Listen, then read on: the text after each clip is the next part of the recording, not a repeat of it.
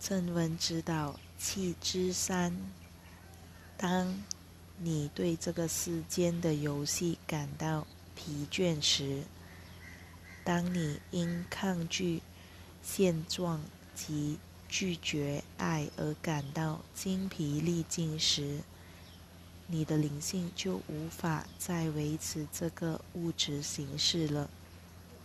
于是。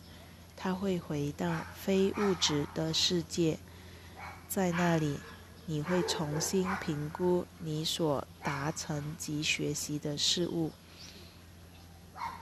以及你错误的看重的事情。接着，你会再有一段所谓新的尝试，但我们不希望你现在去担心那部分。我们希望你关心的是选择奇迹这件事。这意味着什么？意思是，每当你选择爱而非恐惧之时，你便是以奇迹心智来行事，且你会感受到这样做的结果。奇迹心智的另一种表现就是。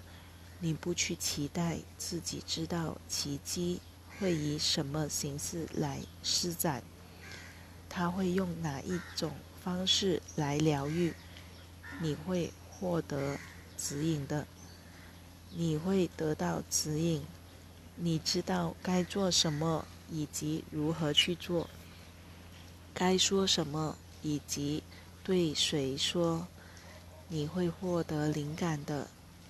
意思是，你会受到圣灵的指引，这也是灵感 （inspiration in spirit） 这个字的含义，即受到圣灵的指引。因此，好好去做你的日常工作，做你的宽恕练习，心里明白，你的宽恕练习将会转化你的世界。